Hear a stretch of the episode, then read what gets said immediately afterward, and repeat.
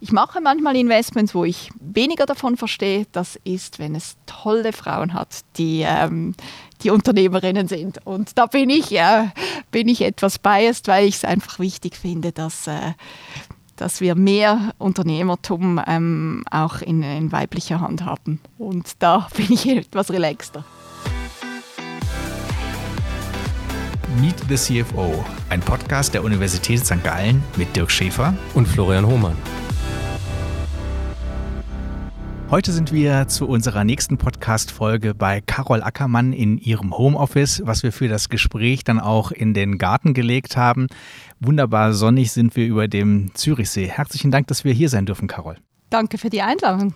Ja, sehr gerne. Wir wollen heute bei Meet the CFO eigentlich direkt mal darüber reden, dass dieser Titel dir ja eigentlich gar nicht gerecht wird, sondern ähm, du ja eigentlich, wenn man sich deinen Lebenslauf so ein bisschen anschaut, eine Portfolio-Workerin bist mit verschiedensten Facetten, die du hast. Was sind das für Facetten? Es sind wirklich verschiedene Facetten. Also, wo wir uns natürlich kennengelernt haben, äh, ist die ganze Lehre und Tätigkeit an der HSG. Da unterrichte ich seit 15, 17 Jahren, ähm, was mir sehr viel Spaß macht. Auf der anderen Seite bin ich Geschäftsführerin einer Unternehmung, die in Startups investiert. Das mache ich auch schon über zehn Jahre. Und wir ähm, coachen, investieren und äh, vernetzen dort Startups im Technologiebereich. Und den dritten Bereich, wo ich aktiv bin, sind verschiedene Verwaltungsratsmandate, die ich innehabe oder auch ein, ein neuerlich ein Präsidium, wo ich in verschiedenen Bereichen überall eher um das Thema Innovation, neue Geschäftsmodelle, neue Märkte aufbauen mit involviert bin. Schauen wir uns das doch mal ein bisschen an. Vor allen Dingen auch, wie wird man das? Weil das ist ja jetzt sozusagen nicht ein äh, Karriereweg, den man von Tag 1 aus äh, so plant. Wenn man aber jetzt nochmal schaut, du hast ja an der HSG studiert, da haben wir uns auch kennengelernt äh, damals, promoviert im Marketing und bist ja dann tatsächlich am Anfang in äh, Unternehmen reingegangen, also klassischer Weg. Das war am Anfang dann auch das Thema Marketing und Kommunikation, was dich äh, vor allem beschäftigt hat. Mhm. Das heißt, das waren die ersten Erfahrungen. Was nimmst du daraus mit? Nichts. Nein, nein, nicht nichts, aber äh, ich, ich sage jetzt mal, man hat, ich habe angefangen im Marketing oder Design, Architektur hat mich sehr interessiert und so habe ich auch promoviert in einem sehr spezifischen Gebiet, aber wo ich einfach eine Leidenschaft hatte. Und ich glaube, das war die Prägung des ganzen Weges, dass ich immer wieder die Herausforderungen, die sich gestellt haben oder die Möglichkeiten, die, die auf mich zugekommen sind, gepackt habe und so hat sich das ergeben, dass ich im, im Consulting angefangen habe. Ähm, zuerst in, in, Kommunikation, dann etwas breiter im, im Consulting, dann war ich in Industriegetrieb und habe anfänglich auch wieder Marketing, Sales, Kommunikation, Investor Relation gemacht. Und mit der Zeit äh, hatte ich die Möglichkeit, im Corporate Development etwas zu machen. Das war noch Großkonzern und habe dann aber gemerkt, dass ähnlich wie in der Beratung, dass ich gerne wirklich äh, näher noch am Business bin. In der Beratung beratet man, aber setzt das dann nicht immer um. Im Industriekonzern, auf der Konzernleitung ist man schon sehr weit weg und äh, hat dann vielleicht noch im Sales eine P&L-Verantwortung und habe mich dann entschieden, mit einem Unternehmen, das wir verkauft haben, in ein, äh, ein kleineres Unternehmen mitzugehen. Ähm, durfte mich daran auch beteiligen und habe so zum ersten Mal dann auch erfahren dürfen, was es heißt, mit eigenem Geld in meinem Unternehmen investiert zu sein und auch 50 Mitarbeiter mit dabei zu haben, die investiert waren. Waren dort dann verantwortlich für, für eine Geschäftseinheit, also sehr konkret mit, mit allen ähm, Freuden und Leiden eines Geschäftsführers. Das heißt, das war eigentlich ein klassischer Management-Buyout? Ja, das war ein klassischer Management-Buyout. Und da ist ja auch mal das Team entscheidend. Äh, mit wem hast du es damals zusammen gemacht? Ähm, das war eigentlich das bestehende Team, das bereits, äh, damals das war Saurer und äh, das bereits für Saurer gearbeitet hat. Und in dem Sinn bin ich eigentlich als Einzige dann neu dazugekommen, weil ich in dem Sinn die Verkäuferin war, die sehr stark aber an diesen Bereich geglaubt hat und ich es auch sehr schade gefunden habe, dass wir das verkaufen. Aber es war damals die Zeit, wir hatten drei andere Bereiche oder zwei andere Bereiche, die sehr groß waren. Und es hat einfach nicht mehr so gepasst. Und, ähm, aber so durfte ich dann zusammen auch mit Private Equity, also Private Equity hat sehr viel auch investiert und ähm, durfte ich erfahren, was das heißt, ähm, wenn man ein, ein äh, Geschäftsfeld aufbaut und möglichst schnell wachsen muss, weil wir natürlich viele Schulden auch hatten.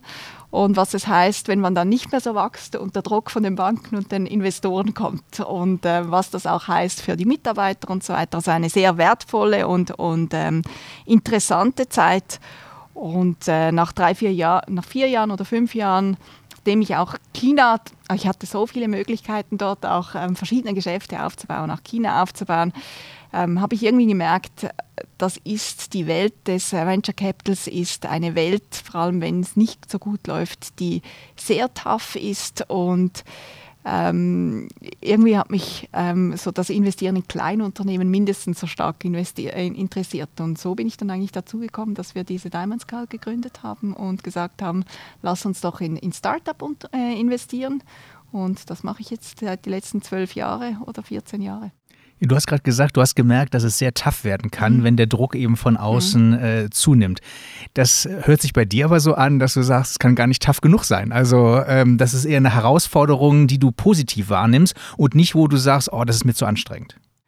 Nein, aber ich, ich finde schon, ich sage jetzt mal, es muss auch dem Umfeld gerecht sein. Und wir hatten dort Mitarbeiter, die auch mit sehr wenig, die sehr wenig verdient haben und die beteiligt waren. Und rückblickend muss ich sagen, war das für die sehr schwierig, auch ähm, teilweise zu erfahren, dass sie vorübergehend einen Teil ihres Geldes verlieren. Und man muss sich schon bewusst sein, investieren in ein Startup oder in ein, in, in, mit in ein, ein, ein Unternehmen, das so stark geleveraged ist, hat einfach auch große Risiken. Und ich glaube, da ähm, da sind sich nicht alle bewusst. Jeder möchte ganz viel verdienen und jeder möchte in Startups investieren, aber keiner ist wirklich sich bewusst, dass man einem auch alles verlieren kann. Und deshalb ähm, tough meine ich weniger die Herausforderung, ähm, die wir hatten, ähm, auch, auch die Zahlen zu bringen, als vielmehr ähm, das Umfeld, das vielleicht für die Mitarbeiter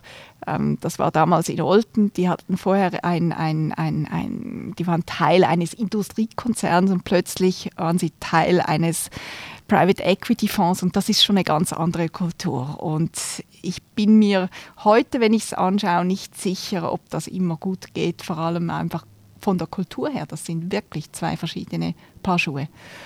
Und wenn ich, wenn ich heute schaue bei den Startups, wo, wo wir investieren, das sind junge Startups, die aufgebaut sind, das ist eine andere Mannschaft. Das sind nicht 50, 60-jährige Familienväter, die plötzlich ein ganz anderes Tempo anschlagen müssen und ähm, englische Investoren in den Meetingräumen sind und äh, plötzlich einfach eine Umgebung vorfinden, die die letzten 20 Jahre anders ausgesehen hat. Was ist aus der Einheit geworden heute? Jetzt immer noch, jetzt wurden ja an Japaner dann weiterverkauft. Ähm, mhm. die, das ist eine Oberflächenbeschichtung, eine Konkurrenz äh, zu dem, was auch also was Balzers macht. Balzers ist einfach viel größer. Und ist ein sehr interessantes, also Earlycon, die Oberflächentechnologie ist nach wie vor ein sehr interessantes, halt hochzyklisches Geschäftsfeld. Und das hast du dann hinter dir gelassen und dann gesagt, jetzt möchte ich eigentlich mein eigenes Portfolio aufbauen mit Diamond Skull. Genau. Und, ähm, und natürlich etwas kleiner, weil so viel Geld hatte ich nicht. okay, das, da kommen wir dann gleich nochmal zu. Ist auch dann eigentlich wichtig, dass man sagt, ich muss die Branche wirklich kennen und verstehen, äh, wenn ich investiere? Oder ist man mehr über Businesspläne, Zahlen getrieben und sagt, eigentlich ist egal, in welcher Branche das Ganze stattfindet, Hauptsache, da hinten kommen vernünftige Zahlen bei raus? Ja, also das in der Reihenfolge, also zuerst habe ich mal gedacht, mit den Zahlen und den Businessplänen kann man ganz viele vieles ähm, beurteilen und, und das gibt einem sicher eine gewisse Indikation. Aber eines der Startups, wo ich wirklich sehr stark auch involviert war, teilweise sogar auch, auch Geschäftsführer äh, ad interim war, ähm, haben wir am Schluss, es wurde nicht liquidiert, aber äh, es wird nicht wirklich weitergeführt, genau aus diesem Grund. Also ich habe da unheimlich viele Kapitalerhöhungen gemacht. Ähm, wir, haben, wir haben das Business wirklich finanziell total im Griff und wir wussten auch, mit welchen Partnern wir zusammenarbeiten und so weiter. Und das Problem war, ich hatte keine Ahnung von diesem Produkt und ich habe mich auf, mit dem Team haben wir uns auf zwei, drei Professoren verlassen, auf Ärzte verlassen. Ähm, das war in der Ophthalmologie und ich habe kein Physikstudium und auch kein Chemiestudium.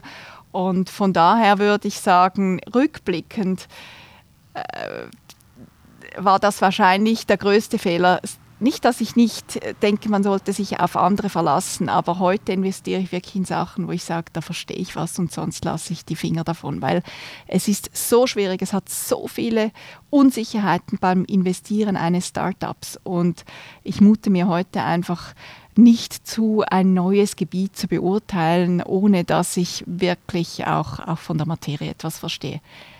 Ich mache manchmal Investments, wo ich weniger davon verstehe. Das ist, wenn es tolle Frauen hat, die, ähm, die Unternehmerinnen sind. Und da bin ich, äh, bin ich etwas biased, weil ich es einfach wichtig finde, dass, äh, dass wir mehr Unternehmertum ähm, auch in, in weiblicher Hand haben. Und da bin ich etwas relaxter. Dann lass uns da ruhig mal drauf eingehen, weil auf die Startups kommt äh, Florian gleich sowieso nochmal äh, zu sprechen, den das äh, sehr interessiert. Eben ihr diese Frauennetzwerke. Ich meine, wir sind in einer Welt, wo äh, Gender-Themen sehr wichtig geworden sind, ähm, überall in allen Industrien, auch an der Hochschule natürlich.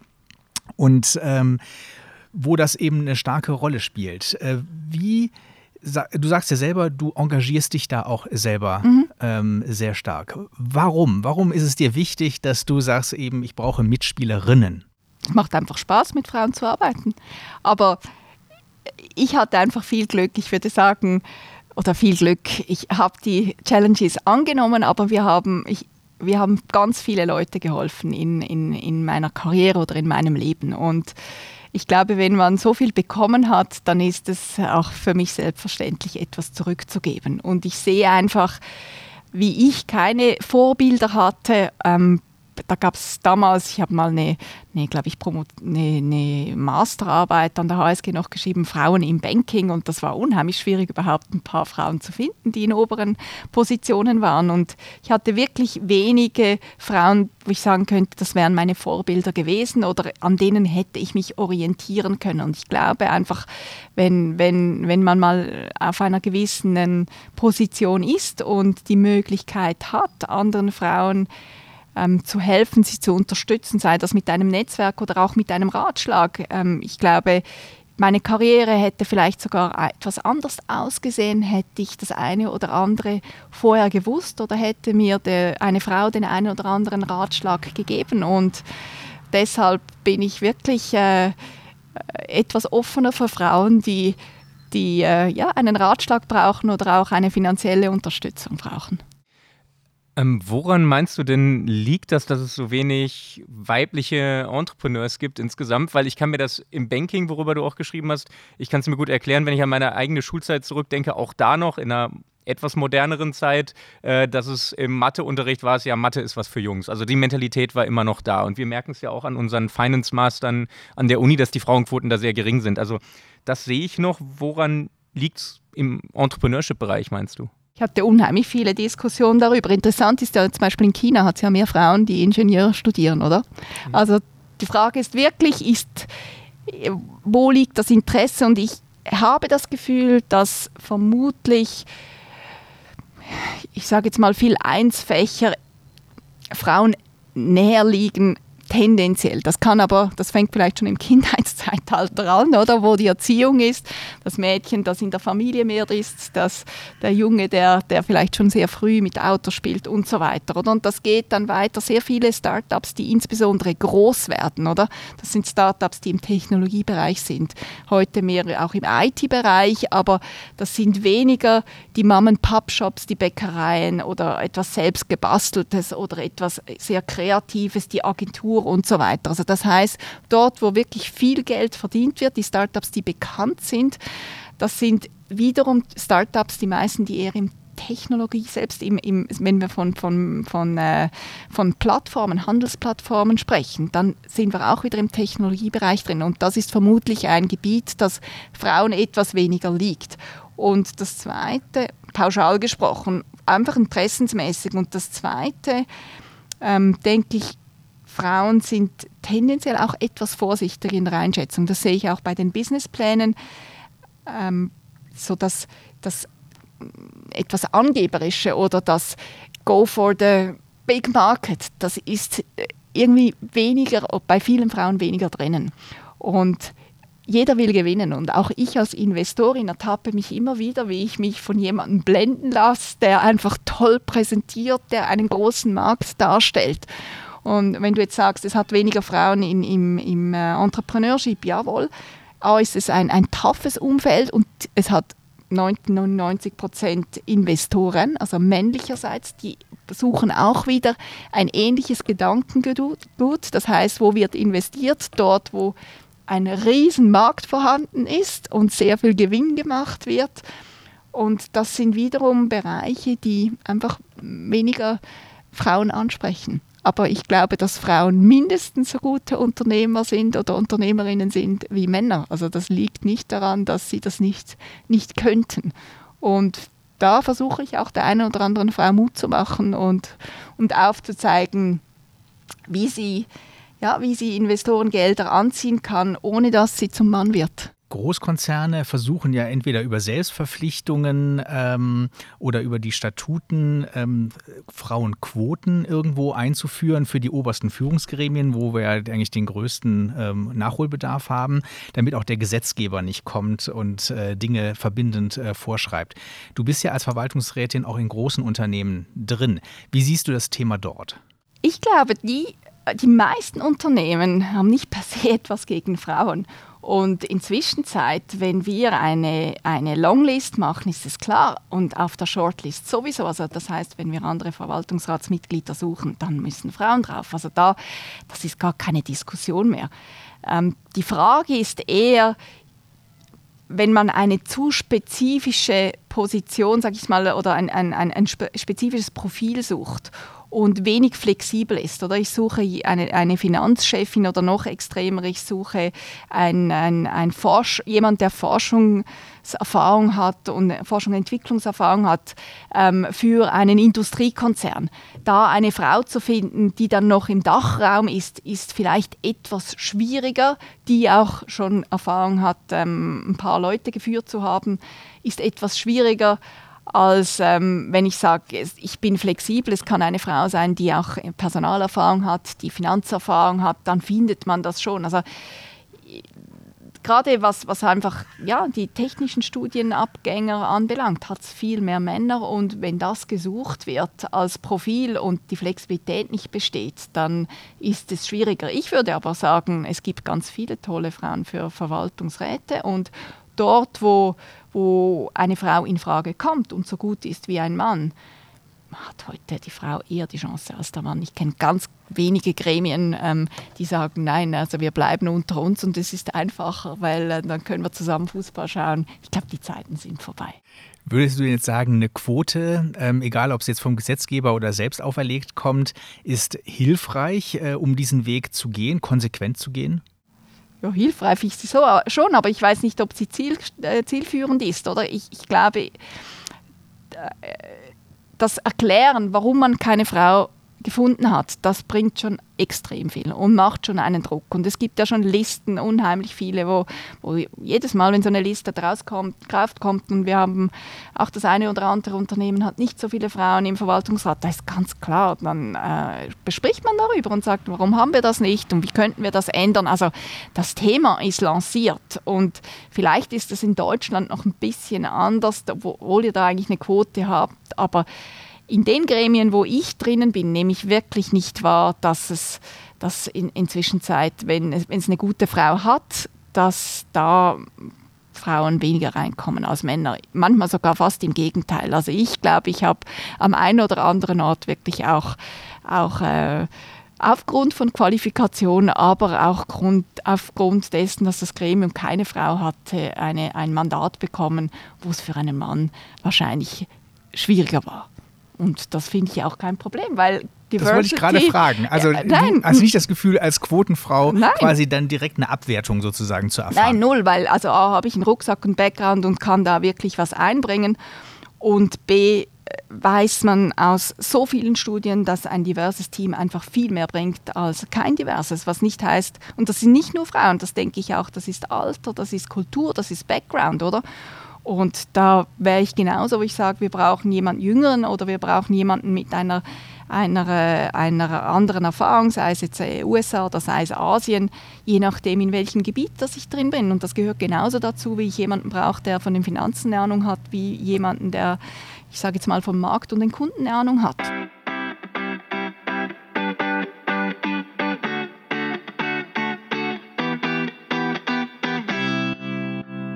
Eben jetzt, du bist ja eben als Verwaltungsrätin in verschiedensten Unternehmen. Wenn wir mal auf diese Tätigkeit kurz äh, mhm. eingehen, was sind für dich klassische Kennzahlen, wo du sagst, da gucke ich als Verwaltungsrätin immer drauf, ähm, um ähm, ein Gefühl dafür zu bekommen, wo stehen wir? Ja, am Schluss ist die Frage, schafft das Unternehmen Wert, Eva, aber das sehe ich natürlich nicht auf den ersten Blick. Oder? Also wenn ich ein Unternehmen anschaue, dann schaue ich sicher den Umsatz an. Ähm, meistens ist es Debit, dann ist es das Net Income, dann schaue ich, wie viele Mitarbeiter, wie hat die Mitarbeiterentwicklung, wie hat die ausgesehen. Ähm, Produktionszahl sieht man relativ wenig, weil ich schaue einen Geschäftsbericht an, oder? Da kann ich nicht so wahnsinnig viel rauslesen. Ähm, dann schaue ich mir sicher das Aktionariat an ähm, wie ist die Zusammensetzung des Aktionärats, ähm, was für eine Entwicklung hat das Unternehmen gemacht, wie zyklisch ist das Unternehmen, in welchen Märkten, ähm, welche Marktanteile hat das Unternehmen. Da sind wir schon bei relativ vielen, vielen Kennzahlen. Genau, absolut. Und wenn man die dann gemeinsam mit dem, im Gremium diskutiert, im Verwaltungsrat selber, ähm, was sind da jetzt so deine Lessons learned? Welche Verwaltungsratszusammensetzungen funktionieren gut? Und bei welchen hast du vielleicht auch äh, erlebt, dass vielleicht auch das alte Vorurteil, ein Abnickgremium zu sein, ähm, dann doch noch zutrifft? Also ich meine, es ist klar, das Management bereitet die Zahlen aus, präsentiert die Zahlen.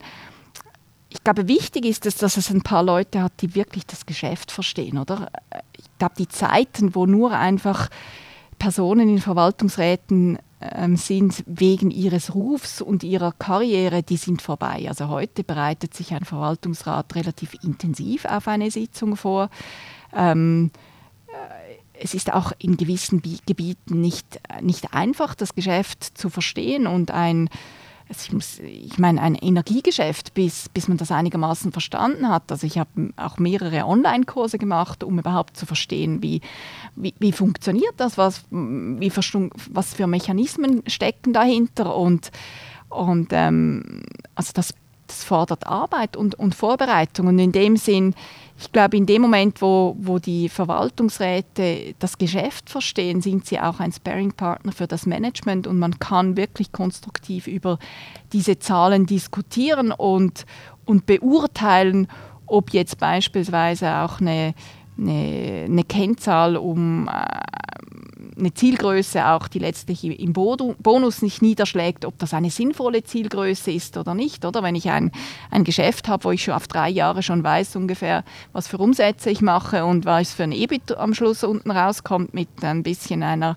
einer Varianz, je nachdem, wie sich der Strompreis entwickelt, ähm, dann habe ich natürlich ganz andere, sage ich jetzt mal, Kennzahlen, auf die ich achten muss, als wenn ich an einem einem, äh, einem Startup bin, wo, wo das hoch, hoch variabel ist und je nach die Hälfte der Umsätze eigentlich äh, in kürzester Zeit kommen oder eben nicht kommen. Und ich glaube, da wichtig ist wirklich, dass die Verwaltungsräte das Geschäft kennen, dass es auch Verwaltungsräte haben, hat, die, die die Kunden und die Märkte kennen, die die Technologie kennen, die vielleicht auch das politische Umfeld kennen. Und in dem Moment, glaube ich, kann man sich auch an den richtigen Zielgrößen orientieren und über diese Zielgrößen diskutieren, so dass es auch einen Mehrwert für das Management ist und eben nicht nur ein Abnicken, weil ich zu wenig Information bzw. einfach auch kein, kein Judgment habe.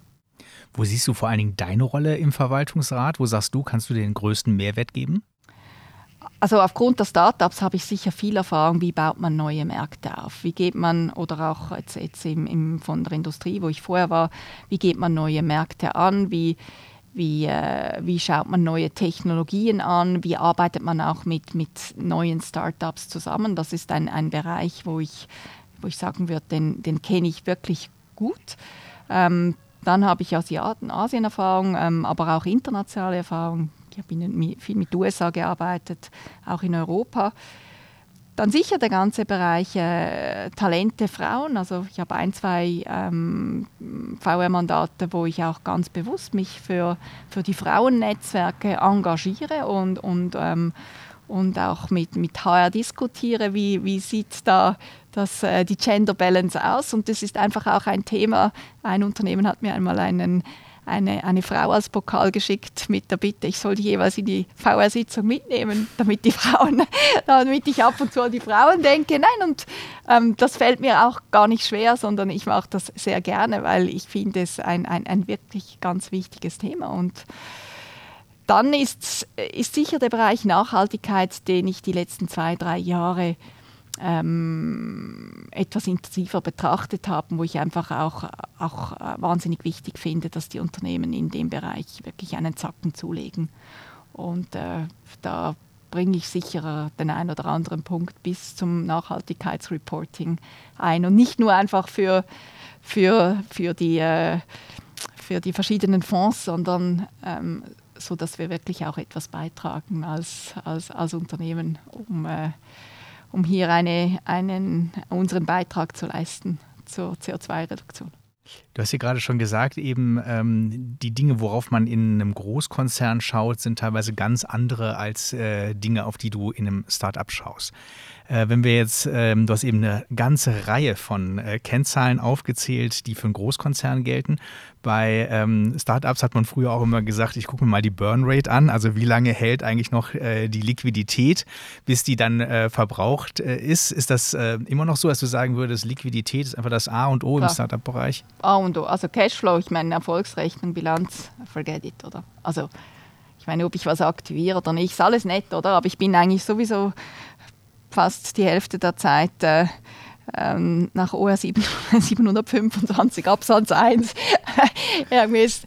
in, in, im, äh, sag ich mal, im halblegalen Bereich, wo ich nicht gerade zum, zu, zum äh, oder wo ich mir überlegen muss, wie lange kann ich wirklich die Löhne bezahlen. Und das passiert halt, das ist ein, die Welt des Startups, oder ich kann nicht auf vier Jahre ähm, ein, ein Funding machen. Und wenn ich weil jeder Investor wird sagen, was willst du mit diesem Geld machen? Also muss ich ihm zeigen, was, welche Meister sie erreichen will. Und meistens, wenn bis das Geld dann gesprochen wird, habe ich schon wieder einen Teil dieses Gelds verbraten. Und deshalb Cashflow ist, ist das A und O. Und wenn ich ein Startup anschaue, das erste ist wirklich, dass ich schaue, haben die die Finanzen im Griff?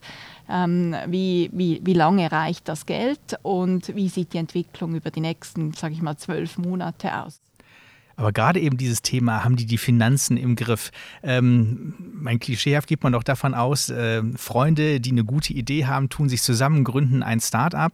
Ähm, die haben vielleicht alle an der ETH studiert, haben äh, einen tollen Background in der Idee, die sie haben, aber eben gerade nicht das Finanzwissen, äh, was du angesprochen hast. Ähm, das heißt, würdest du jetzt sagen, ähm, wenn die da nicht auch ähnlich gut aufgestellt sind wie im Inhaltlichen, dann ist das nichts für dich, das Startup?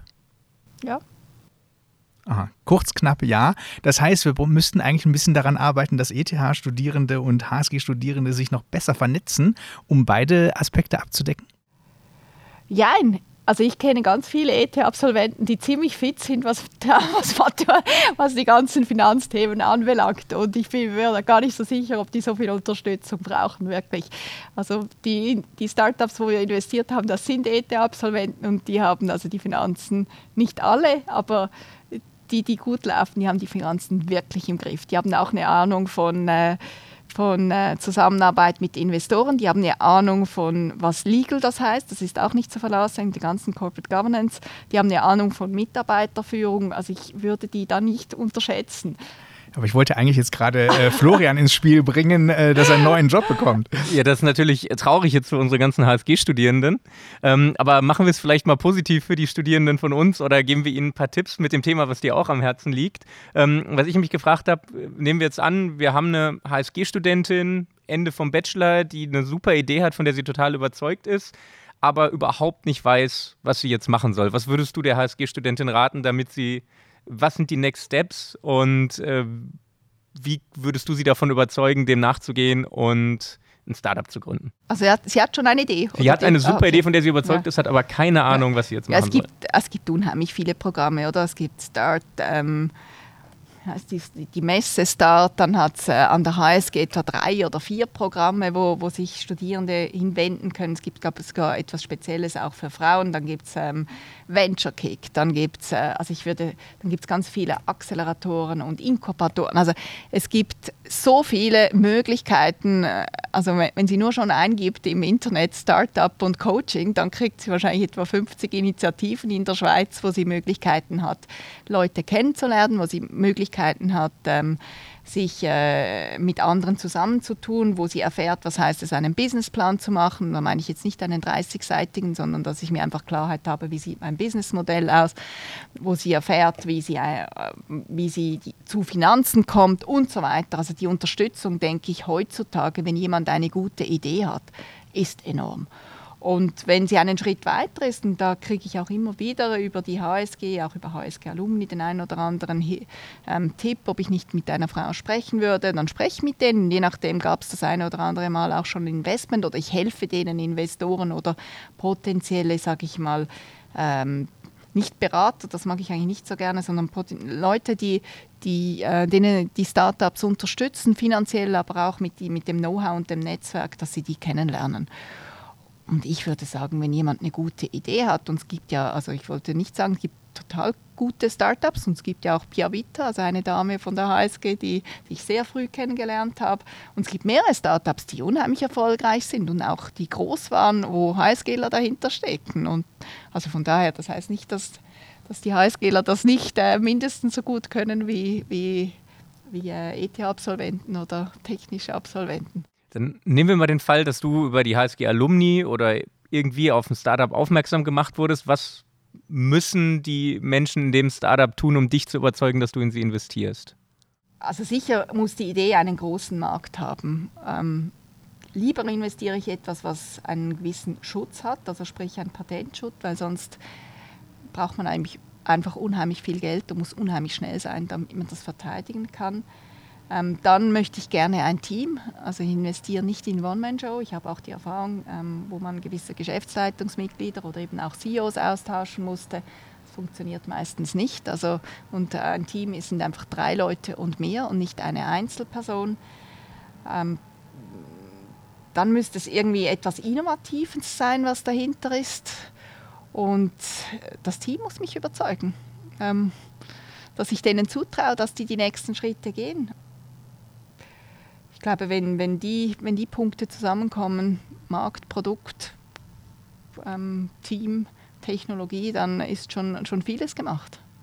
Mhm. Und äh, man muss sich einfach immer bewusst sein, oder? Es kommt nie so, wie der Plan ist oder wie das, oder ganz selten, wie das, wie das Team einem das präsentiert. Aber man muss die Gewissheit oder die Zuversicht haben, dass dieses Team fähig ist, auch ähm, aus, mit Unwidrigkeiten umzugehen und vielleicht auch eine, einen, äh, einen, eine Kehrtwendung zu machen, nochmals anzufangen, etwas anders das Businessmodell zu gestalten, also, zu gestalten. Also diese Agilität, diese, diese Schnelligkeit und vielleicht auch der Biss, ähm, wirklich etwas zu erreichen, den, den muss man einfach spüren. Mhm. Und wenn ich den spüre, dann bin ich relativ schnell auch ähm, bereit, äh, ein Startup zu unterstützen. Investierst du eigentlich nur in der Schweiz oder auch international? Auch in, also ich hab, wir haben zwei in, in Deutschland, wo wir investiert haben. Ähm, das Problem oder ja, das Problem ist, wenn man zu weit weg investiert. Und ich habe jetzt gerade etwas abgesagt in den USA, weil ich einfach rechtlich mich null auskenne oder ich möchte auch nicht unbedingt äh, mich äh, mit, dem, mit dem Steuersystem am Schluss auseinandersetzen. Das ist noch ein, ein zweiter Punkt. Ein dritter Punkt, man ist in den Startups einfach sehr sehr ähm, darauf, sage ich mal, oder man möchte in der Nähe sein.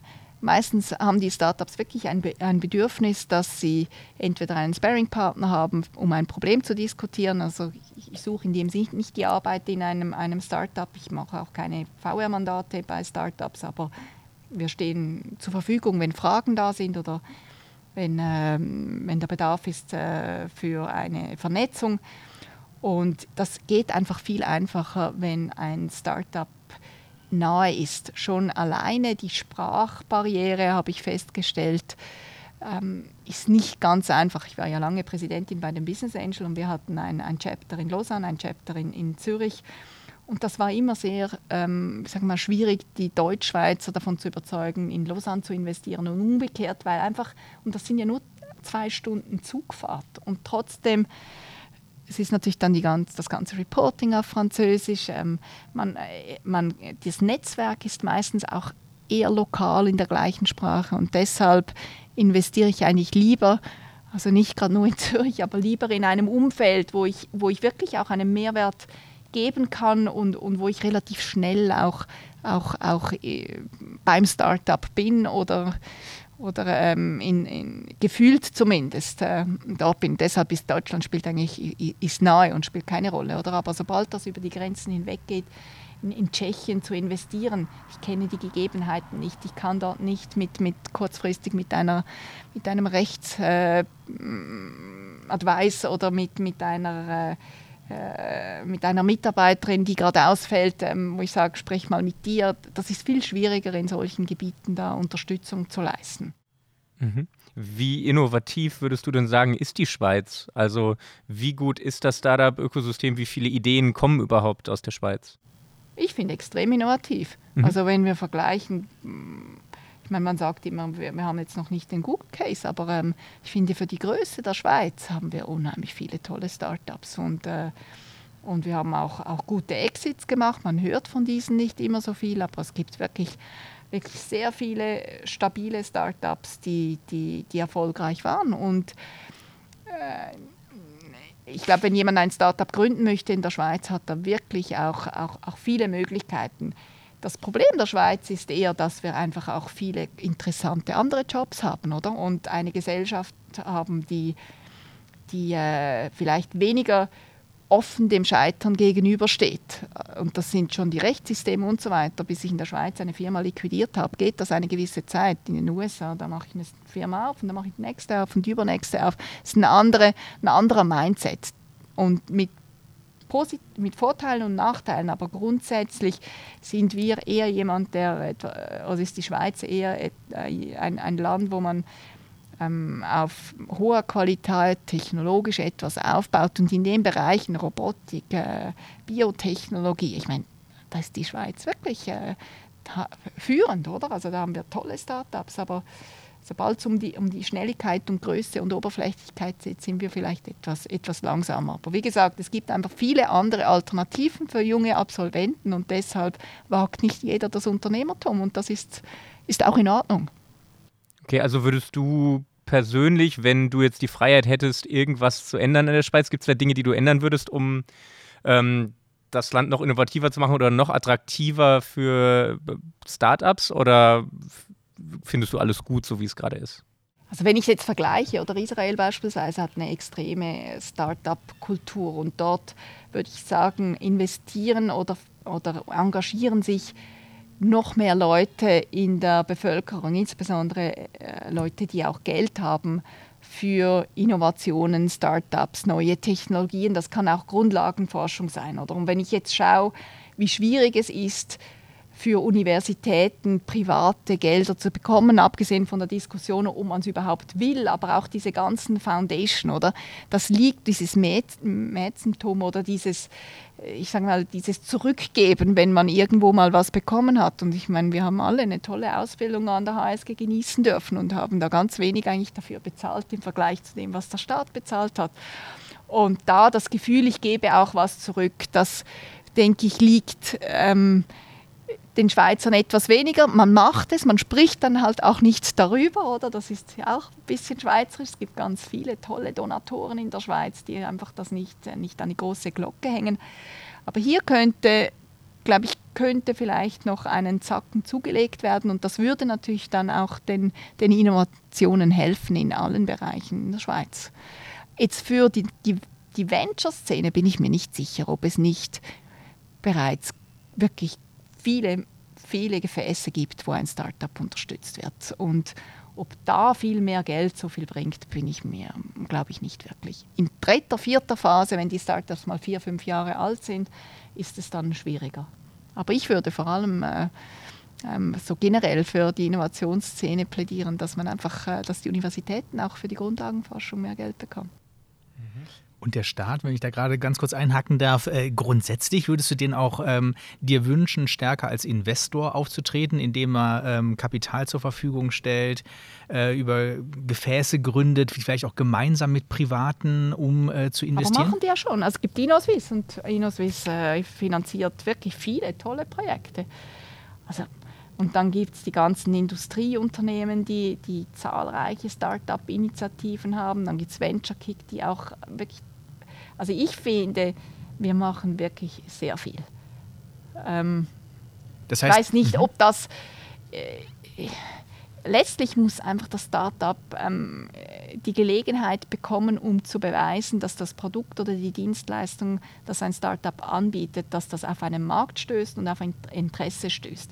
Und dafür braucht es ein gewisses Ausmaß an Geld. Aber wenn wir nicht von den Technologie-Startups sprechen, wo wirklich zuerst mal zehn Jahre Forschung dahinter steht, dann kann ich da relativ schnell mit einem Minimal Viable Product aufzeigen, funktioniert es oder funktioniert es nicht. Und wenn ich da zu viel Geld habe, da warte ich einfach vier, fünf Jahre und das finde ich viel schlimmer, wenn ich ein Startup sehe, das vier, fünf Jahre ein bisschen rumdümpelt, immer wieder ein bisschen Geld bekommt, aber eigentlich nicht wirklich ein Erfolg ist, dann finde ich es schade für, für die jungen Leute, die in diesem Startup sind. Ich würde den lieber raten, hört auf, macht das nächste, oder?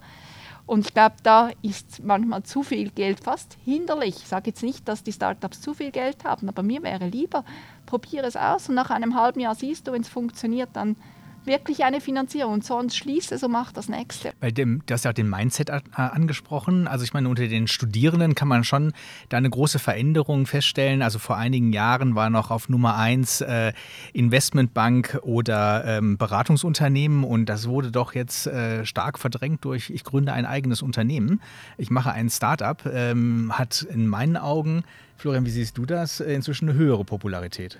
Äh, glaube ich auch. Allein durch Start Summit, durch Start Global an der HSG hat sich da, glaube ich, recht viel bewegt und viele wollen das. Ich glaube aber, die wenigsten tun es letztendlich. Also ich glaube, das bleibt meistens ein Traum und dann lockt doch irgendwann nach dem Studium der sichere Job mit dem ja relativ hohen Nettogehalt in der Schweiz und dann macht man es doch als sichere Variante, glaube ich. Also muss man weiter daran arbeiten, äh, diese Lust, was Eigenes zu schaffen. Das ist ja was ganz anderes, als Teil eines äh, Rädchens in einem Großkonzern zu sein. Dass diese Lust, was zu schaffen, dass das noch mehr getriggert wird. Ja und nein, oder? Ich meine, ich kann auch in einen Großkonzern gehen und nach zehn Jahren sagen, ich gründe jetzt mein Startup, oder? Also zwei Startups, wo ich investiert bin, da waren die Leute vorher in Beratung und, und hatten noch was anderes gearbeitet und haben auch eine gewisse Erfahrung, oder? Und das sind dann auch die, die keine Mühe haben, einen Cashflow-Plan wirklich äh, relativ schnell auch anzupassen. Und ich glaube, diese Erfahrung, die ist auch sehr wertvoll, wenn ich ein Startup gründe. Das Problem ist, wenn ich dann 35 bin und eine Familie habe und womöglich ähm, einfach auf ein gewisses Einkommen angewiesen bin, wird es schwierig in einem Startup, weil die wenigsten in anderen Ländern ist es ein bisschen anders, aber in, in, in der Schweiz oder in Deutschland verdient man in, am Anfang äh, eines, wenn man ein Startup launcht, sehr wenig Geld, oder? Man ist mit, mit Aktien engagiert. Und das reicht dann nicht äh, unbedingt oder man muss sehr schmal durch mit deiner Familie und das ist dann eher das Handicap, was du auch ansprichst. Und das Zweite, glaube ich schon, es ist auch nicht jeder zum Unternehmer geboren. Nicht jeder. Also man muss sich schon bewusst sein, ein, ein Unternehmer, der geht ins volle Risiko, oder? Also entweder gewinne ich oder verliere ich, oder? Also da, da sind viele schlaflose Nächte dahinter. Und so cool das auch tönt, ein Startup zu gründen, aber das ist nicht ein Teilzeitjob. Also diese Gründer, die, die arbeiten wirklich viel. Und ähm, die ersten paar Jahre sind einfach Startup, Startup, Startup. Also so viel Freizeit nebendran. Und wenn ich einfach so was ich, wenn ich, wenn ich die Jungen heute anschaue, ist das, hat es eine, eine, ein, ein, einen gewissen Teil, der hängt sich wirklich wahnsinnig rein und, und, und, und, und äh, engagiert sich und, und findet auch die Zufriedenheit aus dieser Tätigkeit. Aber es gibt auch einen, einen, einen Teil, der sagt, ich möchte eine tolle Life-Work-Balance haben.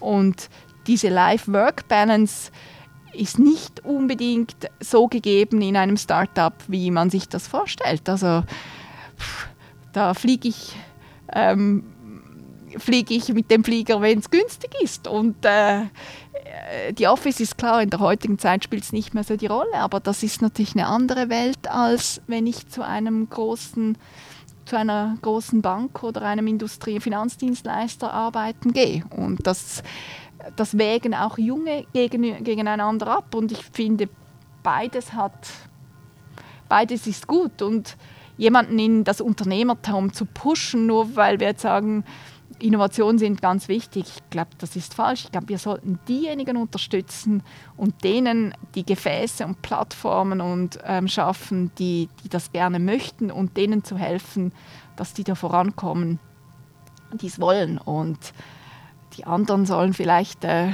ja, über, sicherstellen, dass dann über Fonds in diese Startups investiert wird, oder?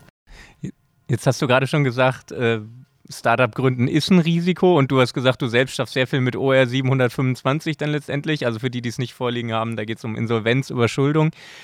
Vielleicht, wenn du es sagen kannst, wie viel Prozent der Startups, in die du investierst, schaffen es denn letztendlich und geben dir dann auch einen Return? Von 10, 1 bis 2 ein Return. Mhm. Ich meine, von 10, wo man investiert, würde ich sagen, zwei oder drei gibt es gar nicht mehr. Dann drei, vier, drei, vier sind am Dümpeln. Das sind die, die vier, fünf, sechs Jahre, die haben immer so das Geld, dass sie über Wasser sind und ähm, noch ein bisschen weiter und sie glauben auch an die Idee, aber irgendwie kommen sie trotzdem nicht vorwärts. Und dann hat es eins, zwei, die wirklich äh, ein Potenzial haben. Verdient habe ich mit einem wirklich viel. Ähm, zwei, drei habe ich so ungefähr das zurückbekommen, was ich investiert habe und wir sind im Moment noch bei zwölf engagiert. Aber ich mache mir da nichts vor. Also wir sind nicht besser als alle anderen. Und man muss sich einfach vorstellen, das ist unheimlich schwierig. Das, das eine ist das Team, aber das andere ist auch die Umgebung. Und da braucht es eigentlich so vieles, das zusammenspielt.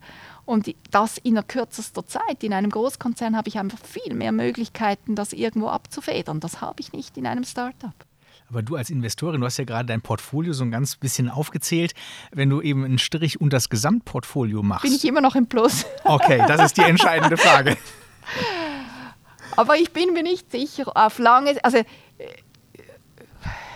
bin mir nicht sicher, ich würde jetzt nicht mein ganzes Geld in Startups investieren, no way, oder? Und wenn ich einen ein, ein börsenkotiertes Unternehmen investiere mit einer guten Dividendenrendite auf Jahre hinweg, bin ich mir nicht sicher, ob im Schnitt ich so viel schlechter fahre, als wenn ich in ein Startup investiere, wo dann eines von zehn wirklich gut einschenkt. Wir hatten eins, wo wirklich, wo, wo, wir, wo wir Geld gemacht haben, deshalb ist es auch einfacher dann bei zwei, dreien wieder abzuschreiben. Aber ähm, Startup und Venture investieren ist wirklich wirklich schwierig und auch für die Profis, ähm, wo ich mich jetzt nicht in der Art und Weise dazu ziehe, also wirklich die, die, die uh, Early-Stage-Fonds, die hin und rück, rückwärts und vorwärts alles analysieren, wenn ihr die Performance anschaut, das ist, äh, das ist äh, schwierig, da wahnsinnig viel besser zu, dazustehen als, als andere Asset-Klassen. Und äh, darf man fragen, eben das, was so erfolgreich war, was ist das jetzt für eine Branche, für einen Markt? Im, im Softwarebereich, IT-Simulation. IT-Simulation, okay. Wieder im technischen Bereich. Das ist einfach, dort spielt die Größe, oder? Und wenn, wenn das Produkt mal funktioniert, dann kann ich das skalieren unendlich, oder? Und das, das sind die Startups, wo dann wirklich Multiples bezahlt werden, die, die, die toll sind und interessant sind. Das nützt dann einem, einem, einem, also Applied Material haben die dann gekauft, das nützt dann einem, einem Großunternehmen, wenn er diese Technologie ähm, bekommt und kann natürlich mit dem, mit dem Know-how in der Kürze dann äh, selber noch viel mehr daraus machen. Wenn das ist ja eigentlich auch häufig der Weg, dass man dann den Exit an einen strategischen Investor äh, sucht. Hast du äh, für dich noch den Traum, mal an die Börse zu gehen? Mit einem deiner äh, Unternehmen, in denen du, äh, in also das wir, du investiert bist? Ähm, äh, wir waren in einem Unternehmen investiert oder sind immer noch investiert, das inzwischen seit an der, an der Börse ist. Und ähm, die machen das gut. Aber man muss sich schon bewusst sein, ein, ein Startup, ähm, das 10, 12 Jahre aufgebaut wurde, ähm, hat eine gewisse Kultur und auch eine Art und Weise, wie man mit der Geschäftsleitung oder auch im Board zusammenarbeitet. Und wenn man an die Börse geht, dann sieht die Welt schon nochmal anders aus. Und äh, das läuft jetzt gut, aber ich würde mir selber zweimal überlegen, ob ich als Startup wirklich an die Börse will. Weil A, äh, meistens kann ich als Management nicht sofort verkaufen. Also der Traum, dass ich dann sofort äh, mich auf die Insel absetze, der ist meistens nicht vorhanden. Und der Druck der Investoren ist natürlich relativ schnell vorhanden. Und ich habe einfach dann die ganzen Regularien aber nochmal in einer ganz anderen Art und Weise zu befolgen.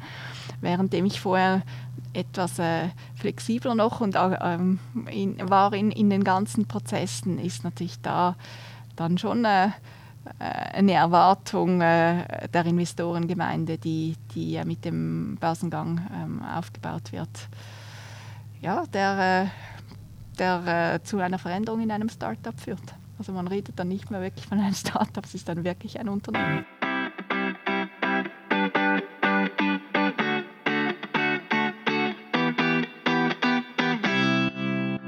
Vielleicht um dein Bild als Person und dein Portfolio nochmal rund zu machen. Äh, wir haben es ja vorhin schon angesprochen, dass äh, wir drei uns alle von der HSG kennen, weil du da auch in der Lehre aktiv bist.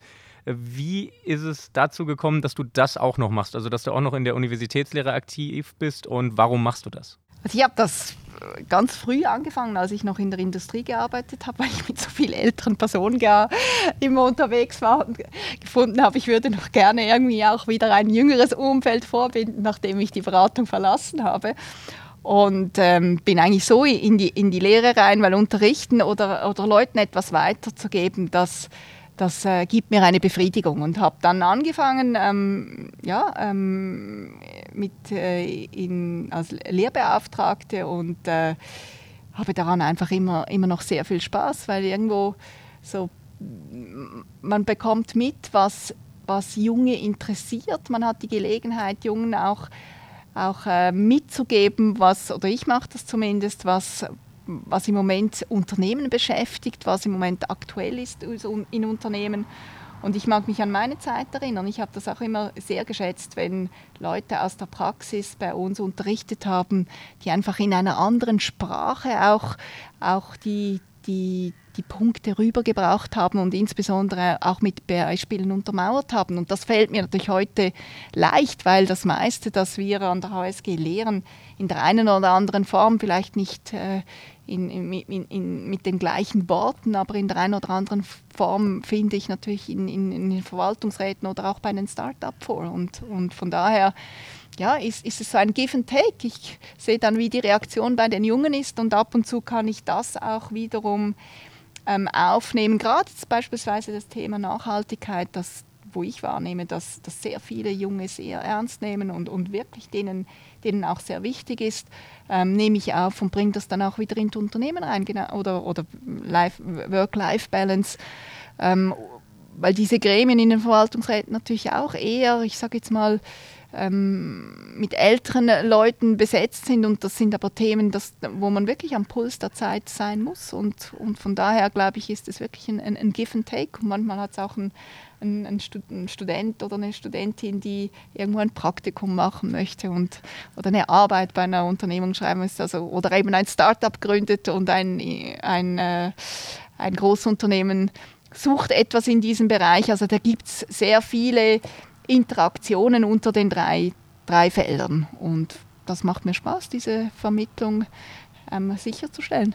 Ich persönlich finde auch immer bei den Assessment-Studierenden sieht man ja, wenn man die jetzt ein Jahr lang betreut, eine große Entwicklung. Die kommen frisch von der Schule und ein Jahr sieht man sie jede Woche, nächstes Semester vielleicht nicht jede Woche, aber allgemein in der Vergangenheit hat man sich ja immer physisch gesehen. Ähm, welche Eigenschaften oder welche Skills außerhalb von dem Inhalt, den du rüberbringen musst, sind dir da besonders wichtig, den Studierenden mitzugeben? Also ich glaube, wichtig für die Studierenden ist herauszufinden, was ihnen wirklich Spaß macht. Ich glaube einfach, wo man Spaß macht, also wo die Stärken sind und, und wo man, in welchem Bereich man gerne arbeitet. Und meine Erfahrung ist dort, wo man, wo man ja, eine Erfüllung findet, wo Leidenschaft ist, dort ist man am Schluss auch am besten. Und ich rate Ihnen immer, verschiedene Sachen auszuprobieren, ähm, engagiert zu sein, weil ich meine, die Konkurrenz heute ist einfach nicht mehr die Schweiz. Die Konkurrenz ist heute China und USA. Und ich heute muss jemand möglichst agil sein, ähm, ein Interesse haben und, und äh, sich für etwas zu engagieren. Und das spielt eigentlich nicht so die Rolle, was genau das ist. Aber ich, ich versuche den Studierenden wirklich im ersten Jahr einzuimpfen, ähm, dass, sie, dass sie vieles ausprobieren und versuchen herauszufinden, wo, wo sie gut sind und, und, und was sie mögen und auch herauszufinden, wie sie lernen. Weil ich denke, das ist das Zweite. Ich meine, sollte ich jetzt vielleicht nicht sagen, aber nicht jeder lernt gleich, gleich, gut, wenn er in einer Vorlesung sitzt. Und ich glaube, das Wichtigste ist wirklich, dass, dass sie selber Verantwortung für sich übernehmen und, und sich überlegen, wie, ja, wie, wie, äh, wie erwerbe ich mir das Wissen am besten und in welchen Bereichen äh, möchte ich mich wirklich vertiefen. Und was Unternehmen suchen, ist engagierte Leute voller Energie. Und die Energie bekomme ich dort, wo es mir Spaß macht. Das nimmt man ja auch bei dir, finde ich, äh, hier im Gespräch wahnsinnig gut wahr, dass du diese Nische für dich äh, gefunden hast. Deswegen vielleicht noch ähm, das letzte, jüngste Mosaiksteinchen, was du deinem eigenen Gesamtportfolio hinzugefügt hast und mit dem du auch wieder den Röstigraben überspringst, ist ja das Präsidium der Hotelfachschule in Lausanne. Wie ist es dazu gekommen? Man könnte auch wieder sagen, wirklich ein, ein, Zufall. Also das wurde an mich herangetragen, weil also ich habe nicht viel Erfahrung im, im Hospitality-Bereich.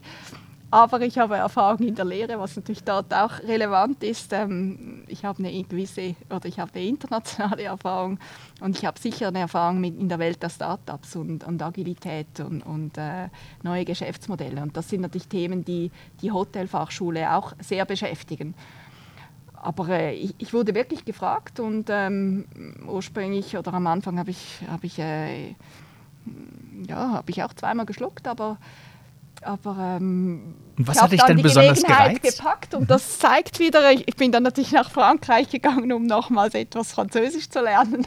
ähm, also das heißt, ein gewisses Investment braucht es und ich setze mich natürlich jetzt auch mit der Branche intensiv ähm, auseinander, aber es hat im Verwaltungsrat äh, viele das ist übrigens der Wecker, der das Ende des Gespräches anzeigt, weil der nächste Termin lacht. Aber wir haben noch eine kleine Runde, die wir mit dir machen. Aber erzähl ruhig noch mal eben, ähm, eben was hat, hat, dich gereizt? Ja, wie gesagt, ich baue gerne Neues auf. Und ähm, äh, die Hotelfachschule ist auf einem so hohen Niveau, äh, ähm, ist aber in einer Umgebung, wo wo, wo der Challenge dasteht. Also die Herausforderung, jetzt haben wir Corona, oder? Aber die Herausforderung wäre auch ohne Corona gewesen. Also die ganze Bildungslandschaft verändert sich unheimlich. Und ich glaube, um dieses Niveau, also die Position, die die Hotelfachschule geschaffen hat, zu halten, ähm, braucht es Agilität. Also wir können nicht stillstehen. Und hier die, ja, die Schule mit dem, mit dem Board zu begleiten und, und äh, zusammen mit dem Board und dem Management die nächsten Schritte zu machen, das finde ich unheimlich spannend. Und also da reden wir wieder von Innovationen, da reden wir von neuen Märkten, da reden wir von ja, neuen Dienstleistungen und Produkten und da reden wir auch von Partnerschaften. Und all diese Themen habe ich natürlich in den Startups drinnen und die sind genauso relevant. Ähm, weil ich überzeugt bin, in zehn Jahren wird, äh, werden Universitäten nicht mehr gleich aussehen, wie sie heute aussehen, zumindest diejenigen, die führend sind. Ja, und dazu wollen wir natürlich gehören. Also ähm, Lausanne, die Hotelfachschule, natürlich auch die HSG und die ETH sowieso. Was ich kurz noch mhm. ganz abschließend fragen wollte, weil jetzt haben wir ja alles gehört, was du machst, unglaublich viele verschiedene Sachen. Was trägst du eigentlich, wenn du beim Arzt sitzt und dieses Stammblatt ausfüllen musst, unter Beruf ein? Meistens Geschäftsführerin Diamond Skull, weil das ist schon das, wo, ja, wo ich wahrscheinlich vom, am meisten Zeit nach wie vor damit verbringe. Ja, dann schließen wir das Ganze durch ein paar Auswahlfragen entweder oder ab. Und da geht es ja vor allen Dingen darum, äh, dass du aus dem Bauch raus antwortest und ähm, man nochmal so ein paar ganz andere Facetten vielleicht von dir ähm, mitbekommt. In einem steten Wechsel, Florian, möchtest du anfangen? Mhm. Also erstes Szenario, du liest ein Buch oder hörst einen Podcast. Was ist dir da wichtiger, Entertainment oder Wissenserwerb? Wissenserwerb. Lieber online shoppen oder beim Stadtbummel? Online. Fallschirmspringen oder wandern? Fallschirmspringen. Oh, da geht meine Frage in die klinische Richtung. Joggen, Yoga oder Krafttraining? Ha, joggen. Äh, E-Mails oder telefonieren? Telefonieren. Glas Wein mit Freunden oder Pitch von Start-up-Gründern? Pitch bei einem Glas Wein. Comedy oder Drama? Drama. Im Urlaub offline oder immer dranbleiben? Beides. Wie geht das denn? Eine Woche so und die andere Woche anders. Lieber früh aufstehen oder bis spät in die Nacht arbeiten? Früh aufstehen. Lieber, was es ähm, bringt mehr, Stärken stärken oder Schwächen ausmerzen? Stärken stärken. Das war's schon. Äh, ganz herzlichen Dank. Wir würden dich jetzt noch bitten, einen letzten Satz äh, zu formulieren, wie du dir wünschen würdest, wie dein Wikipedia-Eintrag ähm, irgendwann mal dein äh, professionelles Leben zusammenfasst. Was würdest du da gerne über dich lesen? Hat einen Impact gehabt. Hat, hat einen Impact gehabt. Hat andere Leute unterstützt, Plattformen geschaffen ähm, Gefäße geschaffen, wo sich andere weiterentwickeln konnten. Wunderbar. Also das äh, Gespräch hat auf jeden Fall einen Impact geschaffen. Äh, ich glaube, ich spreche von mir, aber äh, Florian nickt neben mir. Ja, ich könnte auch noch stundenlang hier sitzen und auf den Zürichsee schauen, aber ich glaube, wir müssen gleich gehen. Ja, das ist eben schade. Ganz, ganz herzlichen Dank, dass du dir die Zeit genommen hast für uns, für den Podcast, einen Beitrag äh, zu leisten. Und ähm, wir wissen, wir werden noch viel von dir hören und wir freuen uns auch darauf. Ja, Dirk, Florian, euch ganz herzlichen Dank. Meet the CFO, ein Podcast der Universität St. Gallen mit Dirk Schäfer und Florian Hohmann.